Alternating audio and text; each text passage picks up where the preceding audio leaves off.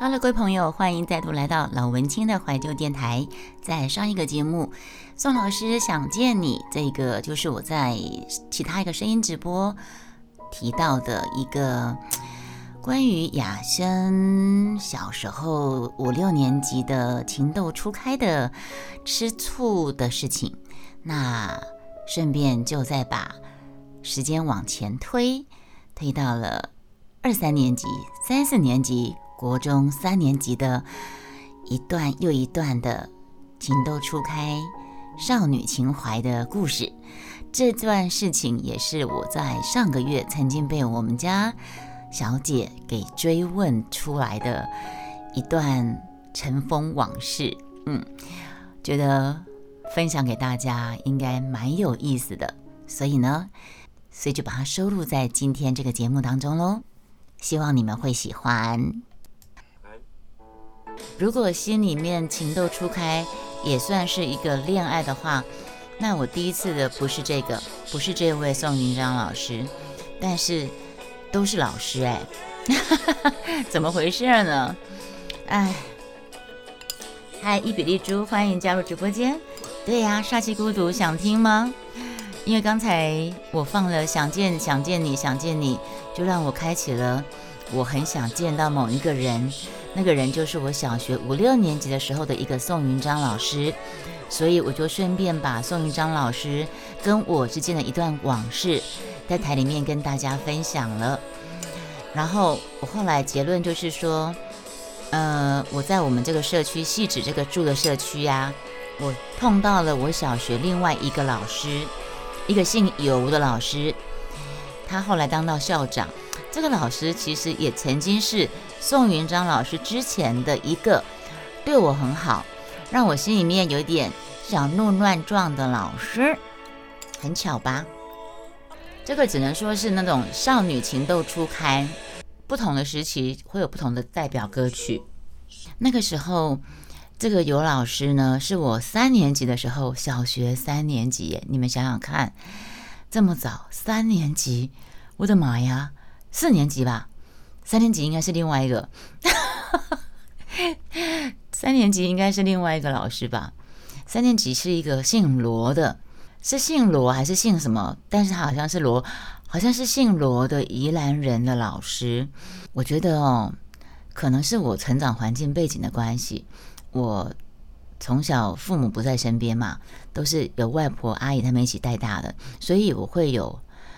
对比较年长的人会容易产生，然后如果年长的人对你特别关爱，对你释放出呃关爱、体贴、温柔，你可能心里面就会有呃一种一种爱慕的情绪起来。你现在走到现在这个年纪的我，可以这样去冷静的分析当时的心情，但是在你当时那个年纪的自己，你会。不知道那是什么一种心情，你就会认为说就是甜甜的，就是感觉好像很喜欢，很想看到这个人，很希望每天都可以看到这个人。我先生会不会在意我联络老情人？我想应该会，所以，我而且我也联络不到啊，我无从联络起啊，因为我没有联络方式啊。而且我所谓的情人都是你们听我刚才这样讲，那个是小学的某某些老师，诶，不同阶段、不同年级。出现的不同的男老师，对我很好的男老师，只要对我很好，对我表达关爱，对我体贴，对我呃打会跟我打哈哈，会逗我笑，会闹我的，我就不同时期有不同的老师，你对他产生不同的情愫。那你说这这个能能算情人吗？以现在已经成熟的我们来说，不算情人。对，应该是没有几个男人可以告。可以容忍的啦，对呀。红颜文文，你说幼稚园就有人跟你告白，说讲到他要娶我哦。那如果要从幼稚园开始讲的话，我有一篇小说叫做《夏天蓬蓬裙》。我小我幼稚班就有一个男生，我穿蓬蓬裙的时候，很多人就说：“哇，莫求穿今天穿这样子，好像新娘子哦。”然后呢，就有一个男生跑过来说：“她是我的新娘子，我要当那个新郎。”如果要更早讲更早的话，幼稚园时期就有这么事情发生。刚才讲那个宋老师，其实只是后五六年级，对不对？那在二三年级的时候有一个老师是音乐老师，那音乐老师头发也是一头乱乱发卷卷。哎，我这样我跟你们说哦，我现在这样讲起来，我回忆起来，我喜欢暗恋的老师怎么都是头发卷卷的呀？哎哎，真的耶！那个二三年级那个音乐老师姓罗，他头发也是卷卷的，然后戴着眼镜，然后很严肃的一个人。但他很严肃，他不是姓罗，就是他他是罗东人，反正就是有个罗字。我记忆已经太久了，我小学二三年级的时候。好，现在是一个莫愁君的情史告白台是吗？嗯，你没有小交男朋友吗？我们那个年代的小学生。不会交男朋友啊，不懂怎么交男朋友啊，不懂怎么交男朋友啊，但是就是会对对你好的老师，男老师会产生好感。对，所以我发现我就是不断的在这样的过程当中一路走过来。所以我有一次上个月吧，被我们家女儿就是逼问我的情史，我就莫名其妙的把从小学二年级、三年级、五年级、六年级、国一、国三开始一件一件讲出来，然后她就一直听。而且你们知道吗？每一个阶段都有每个阶段的主题曲哦。但是我不能告诉你们主题曲是哪些歌，不然你们就会猜到我的年龄。那是不刻意的事情，那是非常恐怖的事情。对啊，所以我的情史也没什么好说的啦，其实就就这样啊，简单的讲过。刚才那个宋云章老师的事情讲的比较完整，因为他是我很想跟他说道歉的人，因为我让他带着谜团。到我们分开，到我小学毕业，他都一直带着谜团，所以我很想跟他见面，跟他讲。那呃，那个罗老师是我二三年级的一个音乐老师，他也是一个很严肃的人，但是他对我很好。共通点都是这些老师都是对我很好的男老师，他们的共通点头发都卷卷的，然后呢都戴着眼镜。哎，对耶，都戴眼镜哎，天哪！他反正就是很照顾我就对了，反正可能是我们这种没有妈妈爸爸在身边的孩子，别人对你付出好，你会加倍的珍惜，你会把这份好无限的放大，然后你就会有很多的想，加上本身个性的关系，可能是有一些想象空间，就会把它想成，就把它美化成不同的情愫，但是你知道这种情愫是只能放在自己心里面的，应该是这样讲，对。所以后来这个老师是怎么回事？这个老师没有什么事情，他只是有一天他突然就不再出现了。他是生病，他生了好像很重的病，然后就是突然一个礼拜、两个礼拜没有来学校，然后我们就问学校老师、学校训导主任还是教主任说：“哎，为什么我们这两个礼拜的音乐课老师都换人了，都不是原来那个罗老师了？”然后他们他们就说。啊，这罗老师好像生病，好像而且还病得不轻，所以他先暂时暂停教书的工作，回家好好的静养，就这样。这个这个老师的事情就这样过了。但是他没有出现之后，那时候他教我们唱的某一首歌，就变成是我怀念他的歌。只要这首歌一听到，我就会想起他，然后我就会掉眼泪，我就会在自己的房间里面听的这首歌。唱的这首歌，然后暗自垂泪的想着这个音乐老师，嗯，这是第一个有感觉情窦初开的感觉。第二个呢，就是目前跟我住同个社区的那个，目前已经退休校长退休的一个尤老师，他是我第二个让我有这种感觉的。他一样不是我班导，但是呢，他一样就是，其实我发现。所谓对我好，也不过就是见面会打招呼啊，然后拍拍肩膀啊，然后就是呃，就会问问你嘘寒问暖呐，啊，吃饭了没啊？啊，怎么样啊？功课怎么样啊？啊，有没有什么事情啊？啊，需不需要我帮助啊？啊，反正就是这些。音乐老师要换人，音乐老师他生病了，所以他停职，他就没有再来了，没有再来，因为他等于是突然生病，所以他是完全没有跟我们告别的，就这样子不见的，所以。没有好好道别的那种突然不见的想念，会特别让你想念，你们懂吗？嗯，就是这样。我说要开两小时的，现在已经两小时三十分了。嗯，是不是老师走了，学校隐瞒大家？不知道哎，反正就是他就不见了嘛。那不见了之后，我就每次就会放着那段时间，我就是很很林黛玉的，都会躲在楼上阿妈家的楼上放着这首歌，唱的这首歌。那时候小学生不都还要吹直笛吗？就要用那。直笛吹那首歌，什么歌我不能讲，不然你们又要叫我阿妈了啦，讨厌。好，再来呢，就是三四年级的时候，就是目前住在我们这个社区当邻居的这个尤老师。他每次都会骑着他的那个野狼机车经过我们家外婆家门口的运动场，然后会经过我们家门口。那有时候我跟表弟们、表弟妹们在那个运动场那边游戏玩的时候，他就会叫一下我的名字，比如说莫愁，拜拜。然后我就跟他拜拜，就很开心，然后看着他灿烂的笑容。那时候他很年轻啊，都是那种师院毕业的。的年轻老师嘛，阳光灿烂的那个年纪，然后我是小学三三四年级的年纪，所以呢，几次知道他每天什么时间都会固定骑着机车，野狼机车从我们前面的运动公园、运动场这样骑过去，会跟我挥手拜拜，会叫我一下名字，我就每天固定时间就会在那边出现，对，就是这么的，就是这么的，这么一个。纯纯的爱，对，所以你说这这算算情史吗？也算啦，就是曾经嘛。嗯，好，那这是第二个了呗。那第三个就是刚才讲的宋云章跟马老师的故事。嗯，那再来呢，就是宋云章的故事，就六年级就毕业就国中了呀。国中了之后呢，就没有暗恋的人，一直到了国三。呃，国中的时候，那时候有升学压力，都有去补习。补习是英文跟英文老师补习，数学跟数学老师补习，不同地方的补习。然后呢，理化跟理化老师补习，要跑三个不同的地方。国一、国二是这样的，因为我国中是在基隆念书。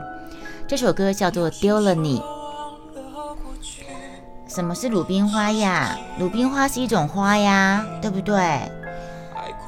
对，是爱慕，红颜文文，没错，是一种爱慕，爱慕不是爱，对，没错，因为人的感情是分很多种的，而且不同时期，你不同的年龄、心智成熟程度，你对爱的认知是不一样的，对不对？现在目前这首歌是丢了你，鲁冰花是一种花，它都是种茶的人，种茶的人他们在。茶跟茶采收的中间过程会种一片鲁冰花，然后鲁冰花凋谢了之后呢，就把这些铲碎埋到土里面，让它当肥料，然后再重新种茶，这样茶就会种得很好。这就是鲁冰花，对不对？我的解释对吗？你也很爱动物园的大象，红颜文文。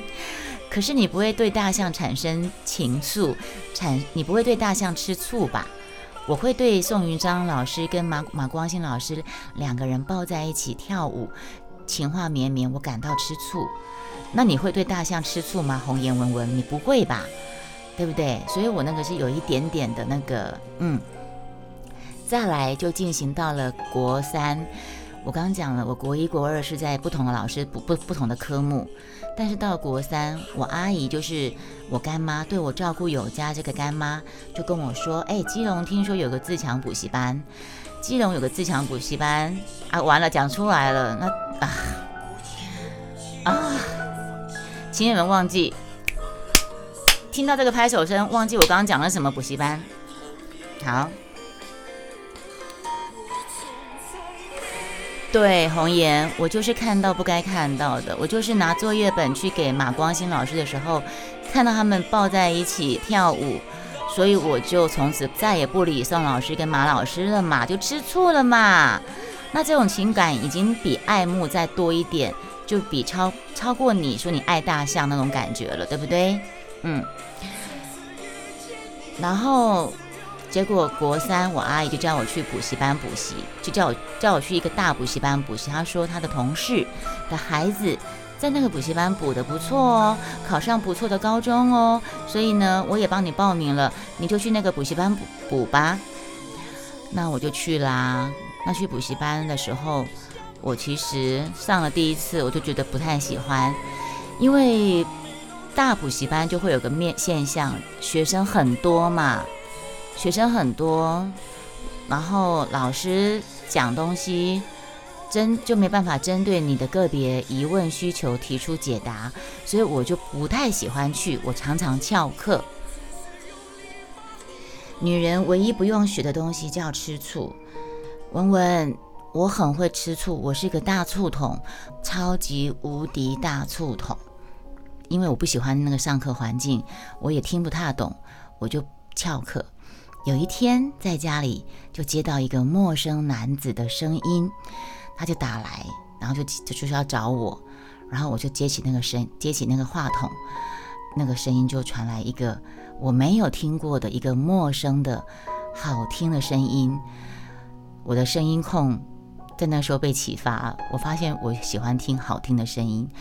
这个男生长得怎么样或许不是很重要，但他的声音如果让我听起来很不怎样，那就没戏唱。那时候我在电话里面听到的一个声音，就是我觉得他声音好好听哦，我明天要去补习了。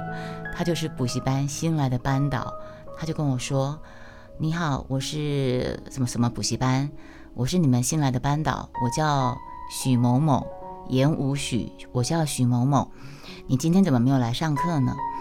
我就说：“哦，今天不太舒服，大姨妈来。”然后他说：“哦，那你好好休息。”可是明天的课不要翘课，那今天的上课笔记我都会帮你们先做好，明天再来找我拿笔记本跟讲义，不要忘记哦。那我们明天见，拜拜。然后，哇，他那个声音就把我给迷惑住了，呃，也不是低音炮，反正我就第二天下课，学校下课就非常的积极的、快速的奔到补习班去。我一进教室，看到一个高一百八、瘦瘦高高、头发像一头狮子、乱乱长长到肩膀的卷发的男生，一样是戴着眼镜，很高的男生在黑板上写东西，背影我就不认识，因为没没见过这个背影。然后高帅，背影看起来就是高帅，然后很像玩乐团的。果不其然，他是乐团的 band 弹吉他的，弹吉他的人。嗯，根本是 F 四，对不对？我就想说，哇，这个老师背影看起来好酷啊。然后我昨天是不是有提到说，我念到了谈恋爱时候，你在问人家问题解题的时候，你根本就没有仔细在听他，专心听他解题，根本就在注意他手指的长相，注意他脸线条的侧脸的轮廓，注意到他身上淡淡的烟草味。就是这个补习班班导啊，他那时候比较帅，因为我后来曾经见过他一次面，嗯，后来就是离开国中阶段，在大学毕业，甚至我结婚之后，我曾经见过他一次面。那次面后，见过那次面后，就整个形象就破灭了，整个年少的年少暗恋了十年的情怀，就再见到再次见到面那次就烟消云散了。嗯，除了他的声音好听之外啊，再来就是他的样子很狂傲不羁。除了样子狂傲不羁之外，他的个性也狂傲不羁。他是会跟补习班班导拍桌子叫骂的人。莫姐姐的喜好短卷发眼镜，不知道哎，怎么刚好？因为我从来没有去想过他们的共通点哎。我是现在很租席这个时间，我在跟你们讲的时候，我回忆他们的长相。我突然想到有这样的共通点呢，这个班导是当时的海洋大学大四的生学生，别的导师对班主任都是唯唯诺诺的，都是俯首称称臣的，只有他是会跟班导大小声，不爽他就拍桌子，跟班导拍桌子对骂的的那种个性，火爆个性。那在情窦初开的国三女生的心目当中，已经被他的声音所吸引了，又被他的。呃，对你的关怀，对你的关怀所吸引了，然后他又这么的狂妄不羁，又会弹吉他，他有时候就拿着吉他到教，他可能到我们这边补习班下课之后，他要去 band 练唱，他就把吉他带来教室，然后就会说，哎，今天给你们一些福利，你们想听我唱歌给你们听吗？然后他就会在台上，你们想象看那个画面，一个高一百八以上，瘦瘦高高，头发一头卷发，弹着吉他的。英俊的侧脸，那个鼻梁高高的，当时他瘦瘦的，年轻时候的他瘦瘦的。我再次结婚后再见到他，他他已经发福了，所以头头发也剪短了，变成一个上班族的头发，所以整个形象，当时的爱恋的情怀已经完全没有了。你们懂吗？Understand？他就在台上弹的这首歌，他弹弹这首歌，我永远记得。等一下，我放给你们听。他当时在台上弹的就是这首歌。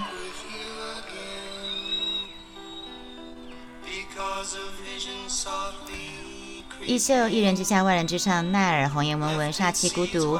谢谢你们这边陪我，我们把这段讲完就收播了。然后啊，就心里面就对他有一点爱慕情愫。然后还有重点就是，他曾经跟我讲过一句话，因为呃，我有讲过我爸爸。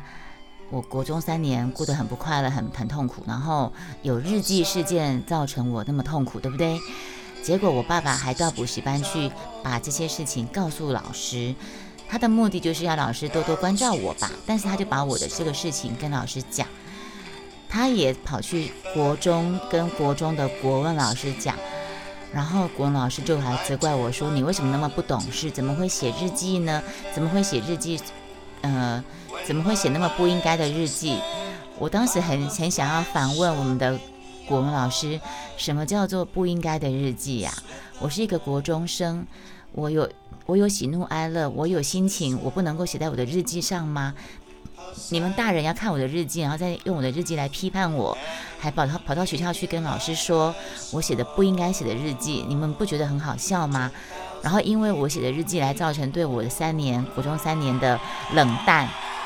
天啊，这是什么？好，就是这首歌就对了啦。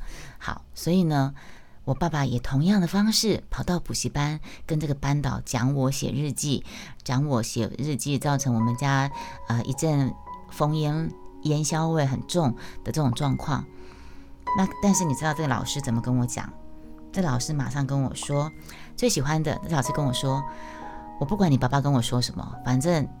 你在我心目中，你就是什么样子就是什么样子。我不会因为你爸爸说你怎么样，改变我对你原本的看法。有没有很窝心，对不对？然后他就说现在是国三了，你就是好好念书，我会好好辅导你们的功课。那至于其他的，你爸爸妈妈他们讲什么，我根本就不在意，我也不会因为他们讲你什么就改变我对你的看法。哦，一个大四，一个一百八，又是卷发、戴眼镜，又会弹吉他，身上淡淡的烟草味的一个大四男生，跟你讲这样的话，你不会心动吗？当然会呀，老师好坏。怎么会好坏？是不是很暖？是不是很暖？对不对？很暖呐，对呀，就很温暖。所以煞气孤独，如果你有追我的 podcast 的话，你今天好吗？那个小说就是用这个老师当里面的男主角的原型啊。对，嗯，你今天好吗？我的 podcast，你今天好吗？